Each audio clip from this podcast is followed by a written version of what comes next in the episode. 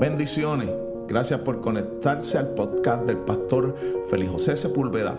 Esperamos que sea un tiempo de edificación, crecimiento y madurez en la palabra de Dios.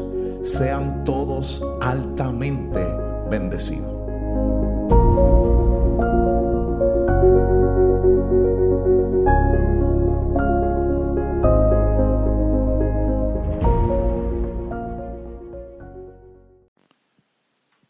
Bendecidos sean todos. Eh, bienvenidos a este podcast del pastor Félix José Sepúlveda en esta quinta temporada más con menos en este tercer episodio. Y quiero entrar rápidamente en materia. Nuestro texto a considerar se encuentra en el libro de jueces, capítulo 7, verso 7, y dice, entonces Jehová dijo a Gedeón, con estos 300 hombres que lamieron el agua, os salvaré y entregaré a los madienitas en tus manos. Y váyase toda la demás gente, las demás gente, cada uno a su lugar. Este pasaje es muy interesante, muy impresionante, porque nosotros hemos sido llevados por una corriente que todo el que no tiene desea tener algo. Y en ocasiones el que mucho tiene desea tener mucho más. Y esto, amado, en ocasiones se ve reflejado en todos los aspectos de la vida, tanto económica, material, ministerial o empresarialmente hablando. Pensamos en lo poco como si hubiéramos fracasado. Por eso eh, la gente renuncia en ocasiones a sus sueños, por el hecho de que numéricamente ellos no ven los resultados. Por eso hay gente renunciando en el ministerio, porque no ven los números que ellos habían soñado o esperamos. Pero Dios no nos invita a tener mucho ni siquiera a acumular muchas cosas. Más bien Dios nos invita a obedecer nuestra asignación, aunque esto implique que sea con muchas personas o que no tengamos muchas otras, o esto sea, aunque nos exponga delante de muchas personas o que nuestra exposición sea mínima. Yo soy de los que piensan que en ocasiones queda hasta mejor evidenciado que Dios es el que está trabajando en nuestros proyectos cuando en nuestra humanidad nosotros no tenemos forma de lograrlo y solo Dios lo puede hacer. Es por esto que Dios tiende en muchas ocasiones a despojarnos de todo para que obedezcamos al todo Cristo. Y esto es precisamente lo que ocurrió en la historia o en el pasaje que, que, vamos a considerar en este episodio. Esto es precisamente lo que le ocurrió a Gedeón una historia que es muy contada, pero muy poco asimilada, porque en ocasiones, amados, se lo digo por experiencia propia, en ocasiones es más fácil enseñar, es más fácil predicar o impartir algo que vivirlo en carne propia. Y esto era lo que le había sucedido a Gedeón. Gedeón vivió en una de las épocas más difíciles de la historia de Israel. El libro de jueces contiene un periodo, el que llamamos un poco oscuro de la historia de Israel, porque después que murió Josué, el pueblo se había vuelto a la idolatría de los Baales. Y amado, lo que sucedía aquí era que Israel había comenzado a vivir un tiempo cíclico, un tiempo en el que ellos se volvieron a la idolatría. Pero ¿por qué cíclico? Porque el ciclo en el que el pueblo de Israel comenzó a vivir era que se habían vuelto a la idolatría. Dios permitía que los enemigos los despojaban, los despojaran y los humillaban. ¿Y qué hacía el pueblo? El pueblo clamaba a Dios. Entonces cuando clamaba a Dios, Dios lo escuchaba. Dios enviaba a un juez que los libertara de la opresión de los enemigos y una vez que Dios los libraba de la opresión de los enemigos, ellos volvían nuevamente a la idolatría. Es ahí que está el ciclo de ellos. Idolatría, clamar a Dios, Dios le enviaba un juez, el juez los libraba del lugar de los que se encontraban en contra de, de sus enemigos y ellos volvían a la idolatría. Tal es así que Dios envía 13 jueces que fueron levantados en este periodo oscuro de la historia de Israel para para librarlo de la mano de cada uno de sus enemigos. Así lo resume el versículo del libro. En estos días no había rey en Israel y cada uno hacía lo que bien le parecía. Es por esto que Dios tiene que enviar este, eh, este, este periodo en que los enemigos saquen, humillen al pueblo de Israel simplemente para que ellos se volvieran a Dios. El problema era que ellos se volvían a Dios, pero una vez estaban bien, volvían de vuelta a la idolatría. Y esto Dios levanta a un hombre llamado Gedeón. Y Gedeón es posiblemente uno de los jueces más fieles de la historia de Israel. Y esta historia de Gedeón se cuenta o se narra en los capítulos del 6 al 8 del libro de jueces. ¿Qué sucedía en Israel en ese tiempo? Que los hijos de Israel, valga la redundancia, hicieron lo malo delante de los ojos de Dios. Y Dios los había entregado en manos del pueblo de Madian, de los madianitas. Y esta este pueblo los tenía subyugado por aproximadamente siete años. ¿Qué era lo que sucedía en ese tiempo o qué sucedió en esos siete años? Todo lo que Israel sembraba y cosechaba no podían comer de eso. Y todo lo que Israel criaba como ganado, oveja, bueyes o asno, no le podía sacar provecho. ¿Por qué? Porque los madianitas esperaban específicamente que el pueblo de Israel sembrara y que cosechara. Y una vez tenían la cosecha, ellos entraban y se llevaban toda la cosecha del pueblo de Israel. Una vez ellos criaban los ganados, las ovejas, los bueyes, que ya estaban listos para los sacrificios o estaban listos para la lana, para eh, venderla, ellos entraban y se llevaban todo el ganado. Así que los madianitas, la Biblia lo dice de esta manera, entraban como las gostas y destruían y se llevaban todo lo que Israel había trabajado. Y esta condición había llevado al pueblo de Israel a un deterioro total ellos, los madianitas, no dejaban absolutamente nada. Al punto que el pueblo, dice la Biblia, se estaba muriendo de hambre. Trabajaban mucho, pero no podían subsistir por lo que trabajaban. Esto, amado, nos da a entender que el pueblo de Israel estaba viviendo una de las peores crisis por la que ellos estaban enfrentando. La idolatría, el pecado, los había llegado, los había llevado al punto de ni siquiera tener nada que comer. El pueblo de Israel, dice la Biblia, estaba en ruina. Pero como siempre sucede, amado, Dios tenía un remanente fiel para cuidar de lo suyo. Amado, yo vengo a decirte que esta hora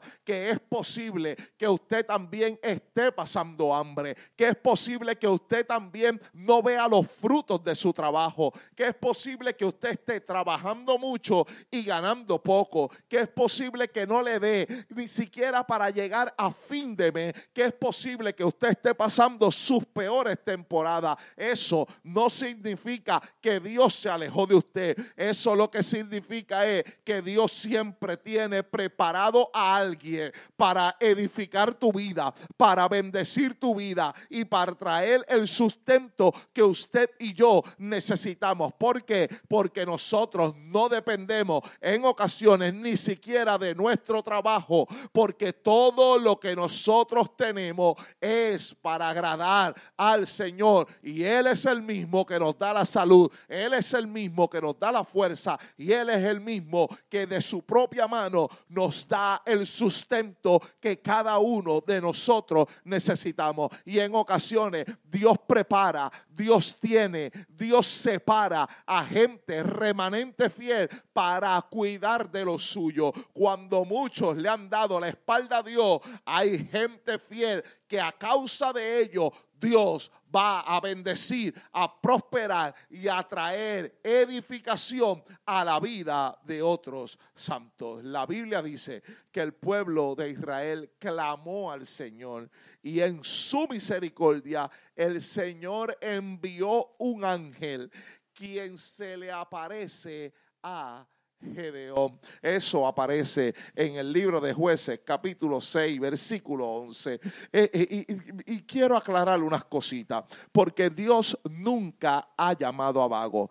Por ejemplo, Dios llamó a los doce discípulos y cada uno se encontraba haciendo algo. Dios se le aparece a Gedeón y Gedeón está también haciendo algo. Amado, Dios no te va a llamar usted tirado para atrás en su cama y en su hamaca. Dios siempre llama a gente que está accionando en algo, que está ejerciendo algo, porque el hecho de que usted ahora mismo esté pasando una situación adversa, que usted esté pasando alguna tribulación o algún momento de dolor, no significa que nos tenemos que quedar estancados, que nos tenemos que quedar quietos. Es más, yo soy de los que creo que mientras más opresión hay, más multiplicación llega. Que mientras más nos están sacudiendo, más los frutos están cayendo. Que mientras más nos están llegando momentos difíciles, son los momentos en que usted y yo nos aferramos a la bendita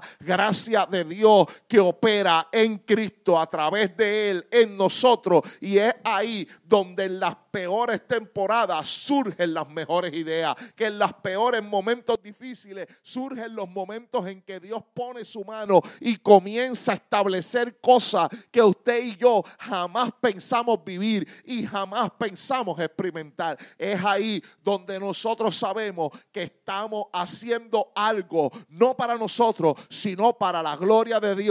Y cuando Dios ve que estamos accionando en lo que Él ha puesto en las manos de nosotros, es capaz de llamarnos aún en medio de la dificultad para ser punta de lanza en la expansión del evangelio. Eso era lo que eso fue lo que ocurrió con Gedeón. Dios lo estaba llamando.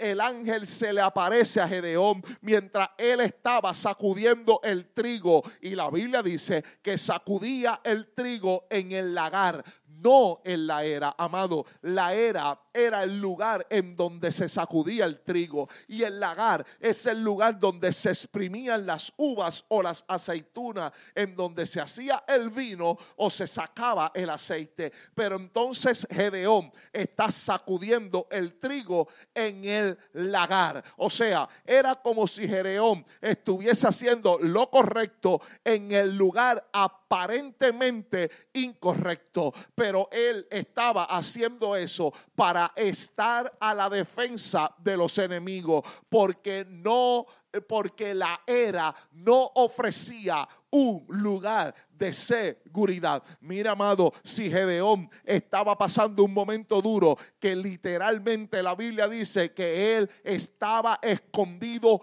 en su propia casa. Amado, se escondía en su propia casa con sus propias situaciones, pasando sus peores dificultades. Estaba trabajando escondido en el lugar incorrecto aparentemente, pero amado, hay veces que yo no sé si usted se ha preguntado por qué yo estoy haciendo esto en el lugar incorrecto. Y no es que estás haciéndolo en el lugar incorrecto, es que a veces Dios nos procesa en algunos lugares en donde solo ahí, en ese lugar en que estamos trabajando aparentemente incorrecto, es que Dios nos promociona para ver lo que Él ha trazado para la vida de cada uno de nosotros amado. Si Dios te llamó a pastorear, pero hoy tú tienes una escoba en la mano, no pienses que, que estás en el lugar correcto. Es que Dios te está procesando. Si Dios te prometió que ibas a visitar las naciones y todavía usted no ha salido del lugar en donde usted está, ni siquiera predica en la iglesia donde usted se congrega,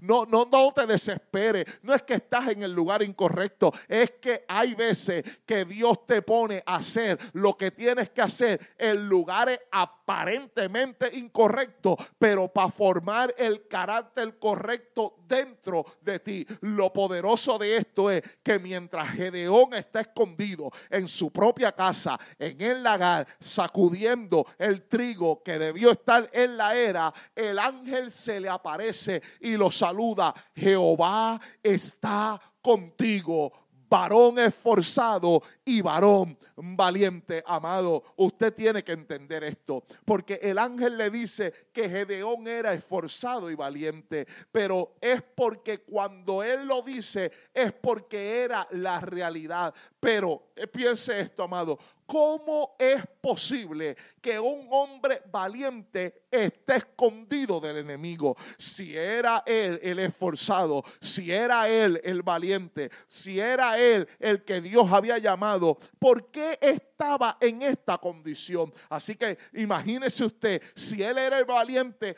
¿dónde estarían los miedosos? Pero amado, usted tiene que entender que Dios siempre nos llama por lo que nos ve, no por lo que estamos atravesando. Déjame repetirte eso nuevamente, que cuando Dios nos llama, Él nos llama por como Él nos ve, no por lo que estamos pasando. O sea, que usted no es lo que usted está viviendo, que usted no es el dolor que está enfrentando, que usted no es la pérdida que está sufriendo, que usted no es lo que usted es, la tribulación que usted está atravesando. Usted es lo que Dios ha dicho que es usted, lo que Dios le ha llamado para este tiempo. Por eso no le dijo, eres miedoso, Gedeón, er, er, eres tímido, Gedeón, estás escondido, Gedeón. La palabra del ángel para él fue lo que Gedeón era. Eres varón esforzado y eres varón valiente. Gedeón responde al ángel, ay Señor mío. Si Jehová está con nosotros, ¿por qué nos ha sobrevenido esto? ¿Y dónde están todas las maravillas que nuestros padres nos han contado diciendo, no nos sacó Jehová de Egipto y ahora Jehová nos ha desamparado y nos ha entregado en manos de los madianitas? Amado Gedeón conocía cada palabra que Dios había hablado. Gedeón también amaba a Israel, pero estaba dolido por lo que estaban enfrentando. El hambre había llegado, no tenían manera de subsistir, no tenían maneras de progresar. Cada vez que ellos tenían algo que habían hecho, los madianitas lo saqueaban. Y es ahí donde entra esta batalla de Gedeón diciendo, ¿cómo es posible que Dios me llame varón fuerte, esforzado y valiente, pero sin embargo que no es estoy viendo lo que Dios prometió en el pueblo de Israel. Amado, a menudo las más fuertes batallas y las peores turbulencias son las que nos están preparando para lo que Dios pondrá en nuestras manos. No cuestionemos a Dios por cómo lo hace, sino démosle gracia que nos escogió a nosotros para manifestar su gloria. Podía escoger a cualquier otra persona, pero te escogió a ti y me escogió a mí. Y si nos escogió en este tiempo es porque ha visto que somos hombres y mujeres valientes escogidos para este tiempo para transportar este precioso evangelio. Dios prueba el corazón de Gedeón. Dios le dice, ve con esta tu fuerza y salvará a Israel de la mano de los madianitas. No te envío yo. Fíjese cómo el Señor le dice. El Señor le dice que use su fuerza, usa tu fuerza y Él le ofrece su respaldo. Si Gedeón confiara en sí mismo, Él hubiese dicho, sí Señor, yo puedo, yo iré, yo lo voy a hacer. Pero Gedeón conocía su fragilidad, aunque también conocía el poder de Dios. Gedeón no intenta ni siquiera probar con sus propias manos, con sus propias fuerzas.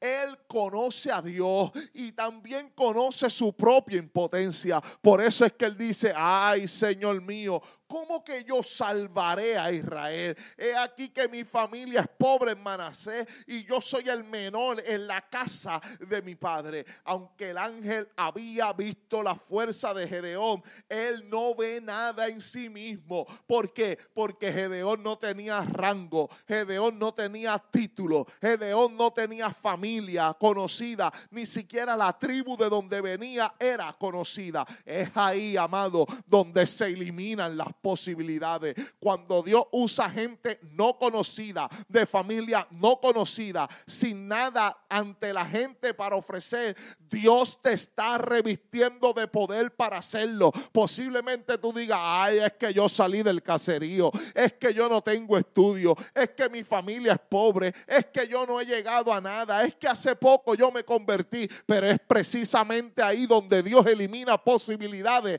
para usar a gente como usted y como yo, que la gente le ha señalado, que muchos le han despreciado, que otros le han dado de codo, pero es ahí donde el poder de Dios se manifiesta en nuestras debilidades para llevarnos a hacer lo que ya Él ha predestinado para cada uno de nosotros.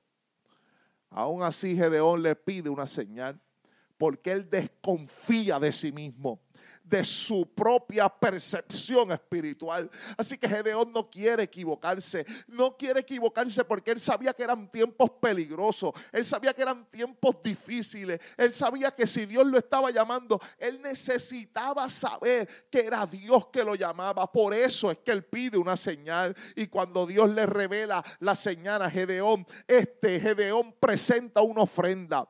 Y, y fíjese, amado, porque esta ofrenda que Gedeón presenta la ofrece debajo de una encina, pero el ángel lo corrige y le dice, no, no, no, no, tú no puedes ofrecer una ofrenda debajo de la encina, tú tienes que ofrecer una ofrenda sobre la peña, amado. Esto tiene una connotación poderosa, porque la ofrenda no se puede ofrecer en cualquier lugar, solo en Cristo es que Dios nos acepta. No hay sacrificio acepto si no está sobre la base de la justicia de la roca. Y esa roca es Cristo Jesús y su sacrificio. Por eso, amado, hay un montón de gente pensando que están ofreciendo cosas fuera de Cristo. Pero si está fuera de Cristo, no hay manera de que usted y yo seamos aceptos fuera de Él. Solo usted y yo somos aceptos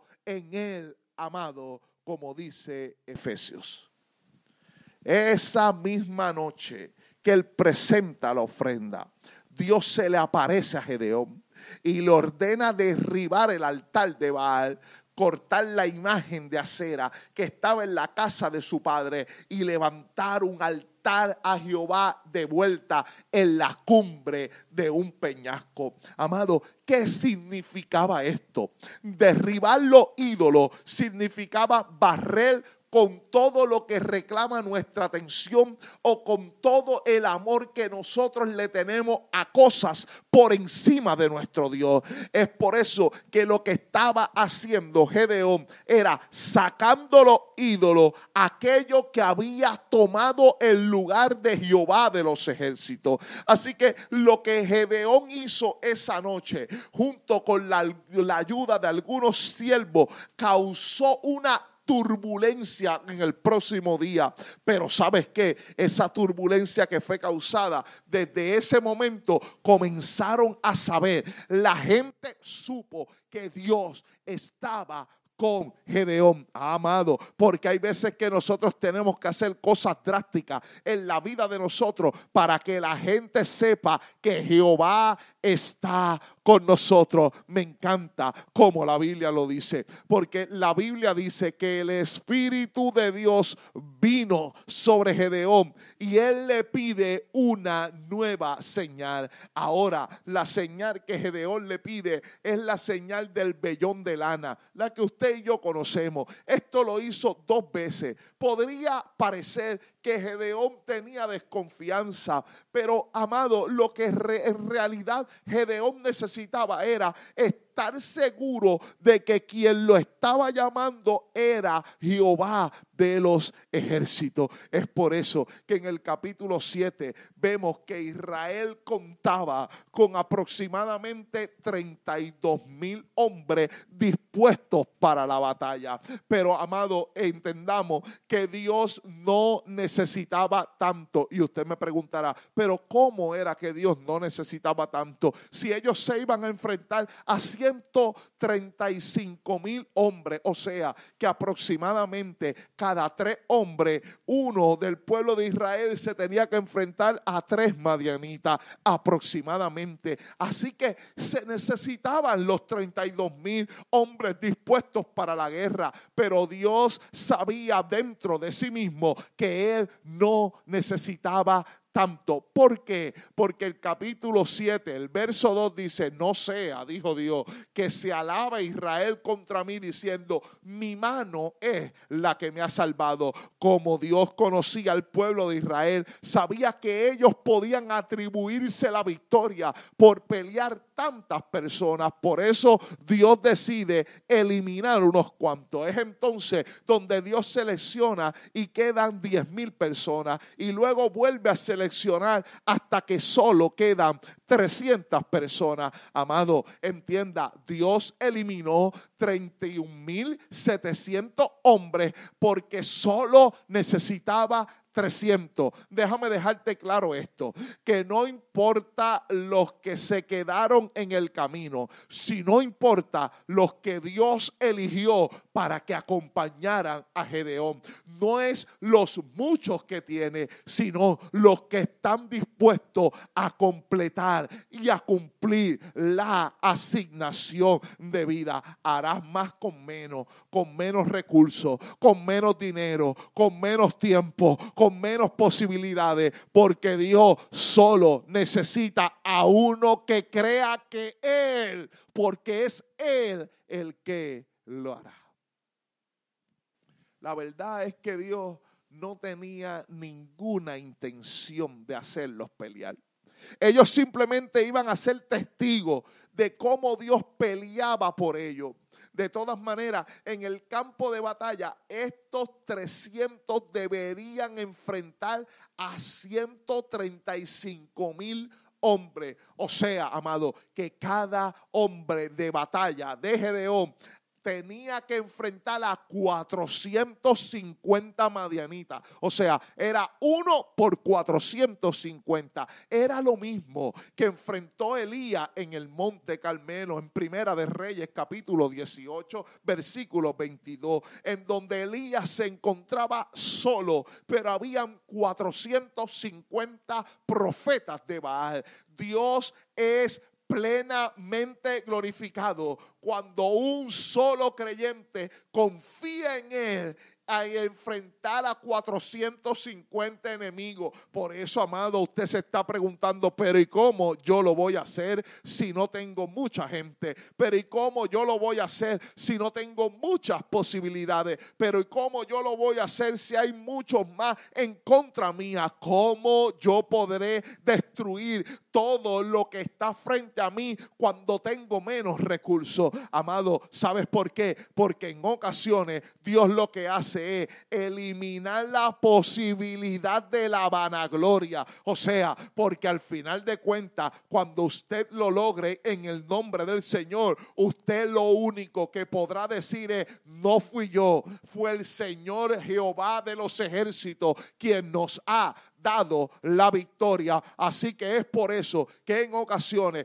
Dios elimina gente, Dios saca gente de tu entorno, Dios te elimina recursos, Dios dispone de algunas cosas, te quita alguna otra para que usted y yo entendamos que la victoria no es por lo lindo que somos, que la victoria no es por la unción que tenemos, que la victoria no es por a causa de, de lo que Dios ha depositado en nosotros, sino es porque Él mismo está con nosotros. Y si Él mismo está con nosotros, la victoria está garantizada. No importa a cuánta gente tengamos que enfrentar, no importa cuántas cosas tengamos que hacer, lo que Dios pone en nosotros, aunque parezca poco, siempre Él de nuestro lado será más que los que nosotros tenemos que enfrentar. Así que Gedeón no tenía ninguna posibilidad de vanagloria. Como no la hubo en Israel ante los madianitas, tampoco la debe haber con nosotros. Cuando Dios lo hace, Él mismo merece toda la gloria. Amado, con 300 hombres, Gedeón pudo derrotar a 135 mil soldados de los madionitas. La victoria de unos pocos favoreció a todo el pueblo de Israel. Voy a repetir esto. La victoria de 300 favoreció a todo el pueblo de Israel. Son pocos los que habían participado, eran los escogidos, pero su victoria representaba la victoria de muchos, la victoria del pueblo de Dios. 300 hombres vencieron a los madianitas y todo el pueblo disfrutó de la victoria. ¿No le parece esto peculiar que uno solo, como dice el libro de Romanos capítulo 5 del verso 12 al 21, uno solo, por uno solo entró el pecado, pero por uno solo nos dio la victoria, su gracia, su justificación y su salvación. O sea, que uno solo peleó en favor de usted y de mí. Y hoy usted y yo tenemos victoria porque Él venció la muerte y salió victorioso. Uno solo tuvo la capacidad de, y el poder para destruir la muerte y darnos vida. Y ahora nosotros somos esa semilla de vida que tenemos la capacidad de transmitir esta palabra de gracia y de verdad para edificar a otros.